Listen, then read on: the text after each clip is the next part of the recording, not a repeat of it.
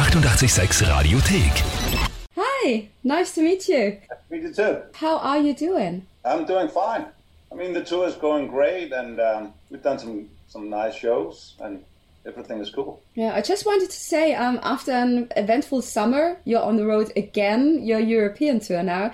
How's the tour going so far? It's always special playing your hometown. We played Copenhagen as the second or third show. That's I don't know if I want to call it a highlight, but it, that was that was fine. Seeing all your friends and very nice crowd. And we are very privileged to see you again in Austria this year. So you played at Nova Rock, and now three more shows in Austria. Two shows here in Vienna, another one in Innsbruck. And Yeah. we were so glad that you announced the second show here. What comes on your mind when you hear show is sold out? That is the best thing I know. It just shows that uh, that people they want us to come and play for them. Mm-hmm. It's great. I love it when, when there's a sold out show. It doesn't matter if it's a big if it's a big arena or if it's a club or anything. I just love it when it's sold out and people are totally crammed and it's get hot and sweaty. And during the summer, you've done your festival tour, of course, and now you're headlining shows with another amazing bands, for example, the Bad Wolves. Who decides or who finds the band you're going on tour with? Do you also have something to say when it comes to your support acts? we uh, get we get some. Um, I don't know actually where they come from, but we get a few uh, a list of people of bands that is uh, available, and then we get to ch- ch- choose. I think it's just, it's it's combined. It's not totally us because I mean we can't just choose everybody who is who is available and who wants to to uh, Yeah. the tour with us. But I, I mean this is a great package, definitely. Yeah, so I'm pretty sure we are going to have very amazing two nights here in Vienna. Yeah, that's going to be great. Being on tour with a new album, um, how does it feel playing new songs live compared to playing, for example, Sad Man's Tongue or Still Counting? Is there a different energy? Yeah, to be honest, it's I, I really like it when when you have been working on a song and then it's released and you get to play it live. There is a different energy because you maybe you're concentrating a little bit more because I mean, Sad Man's Tongue we've been playing hundreds of times, mm-hmm. and not that it's not funny or it's not great to play it, but there's something about playing the new songs definitely. Mm-hmm. I mean, it's uh, it's almost a year since the record came out, mm-hmm. so it's almost like a year and a half, two years ago since we started writing and those songs. They don't feel that new anymore. You rehearsed them well until now. And um, do you just feel a bit, a bit more free when you play older songs because of muscle memory, where you don't have to focus too much on the song itself, just living in the moment? Yeah, yeah, maybe. I mean, you have a tendency to uh, to do certain stuff when you're on stage, and mm-hmm. those songs that you've been playing hundreds of times. I mean, you, you're doing it's almost the same thing you're doing every time, and it kind of muscle memory. But the new songs, you have to you have to concentrate a little bit more. You don't really know the moves. What, what how how how are you? Walking around on the stage, and it's uh, it's new and fresh. When the show's over and you're back backstage with your bandmates, how does this moment look like? The, the very first moment when a show is over. Are you relieved? Are you still hyped? Do you all just sit down and just be quiet for a minute? No, definitely not. I mean, when we get back and we sit down in the dressing room, that's when we talk about how it was. If there was a little bit, a bit mistake, maybe. But um, you know, the sound and the crowd. How was the crowd? And that's when we talk about those things. And we're still kind of high on on adrenaline. And then we usually get a little thing to eat. Half an hour, an hour later, that's when you get tired. That's when you're bummed out. totally. Yeah. Do you make fun of a person, like little jokes, when he makes a mistake during the show? Like, haha, you, you played something wrong? Oh yeah, Yeah.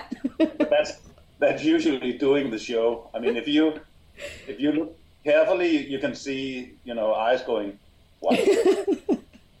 and I will have a close look. shouldn't have told you.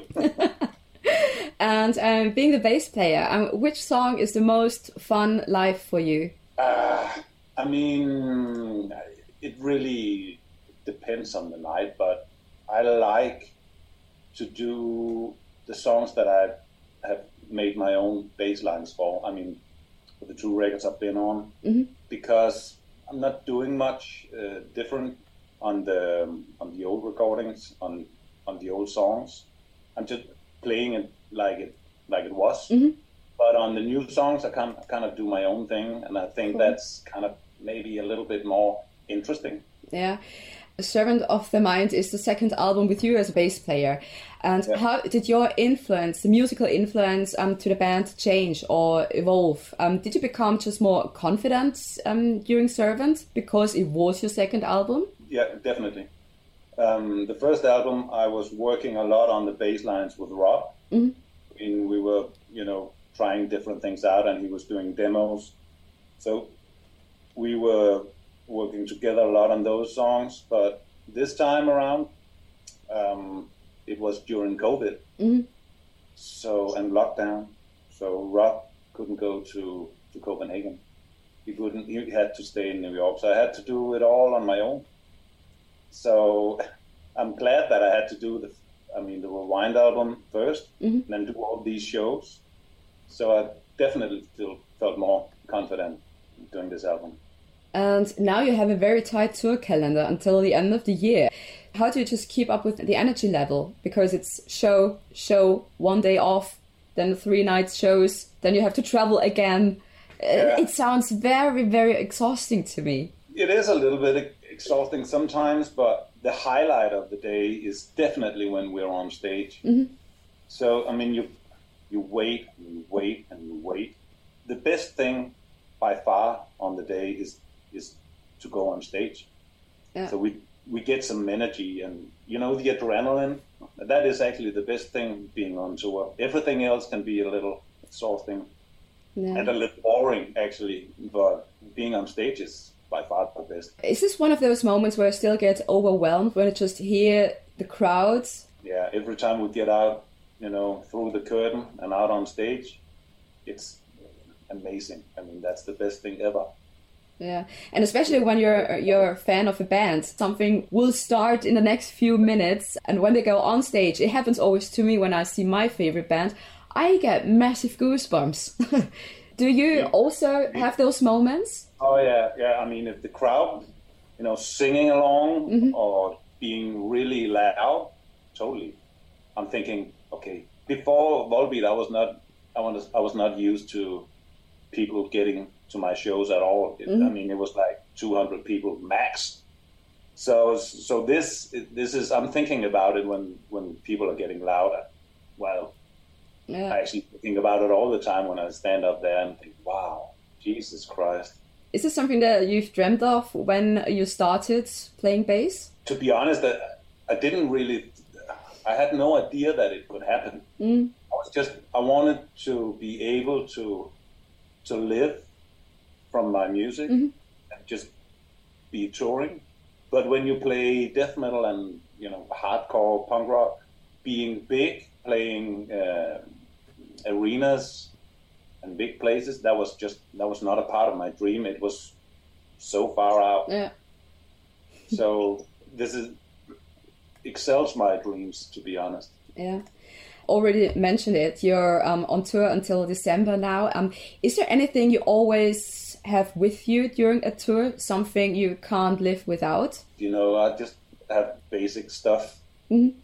This time, I'm bringing a guitar and I'm bringing a sound card so I can write some music when I'm out, and that's really great. Mm-hmm. kind of um, the, on the days off, they can be a little boring and nothing is happening. But then I can use the time on writing music. So I think that's going to be one of the things that I'm going to bring from now on. Yeah. And uh, what happens in the in, in the tour bus when you're going from one city to the next city? Most important question: Who's responsible for the playlist? I ride with uh, with Michael, and um, we mostly see some television, mm-hmm. te- TV shows, and sometimes if we're playing music. The other ones in the bus, don't like me to to be in charge of the of the playlist because they they think that my music is uh, depressing. okay. and me especially, I I come from I started out with listening to The Cure and The Smiths and stuff like that. Mm-hmm. And for some people, it can it, it can be a little depressing. Yeah. The Cure, they've just been to to Vienna recently, and it was an amazing concert. So Robert Smith is Yeah, I still they- great. the day before we left for this tour, they were playing in Copenhagen. yeah. Rob went there, and he said it was amazing. Unfortunately, I didn't see them, but I've seen them many times. So Yeah. And do you think when you're getting older in the age of um, Robert Smith, for example, do you think you still will be on tour? I hope so because I really like what I'm doing. It might not be as intensive as as it is right now. Maybe only a, a tour a year or something.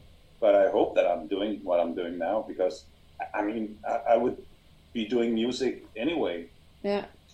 touring or not, popular or not. I, I, that's what I do. It's not really a job, it's more something completely different where you just can live your passion, right? Yeah, I mean that that's what I've been doing since I was 12, 13. Mhm. So I couldn't I couldn't imagine not doing it.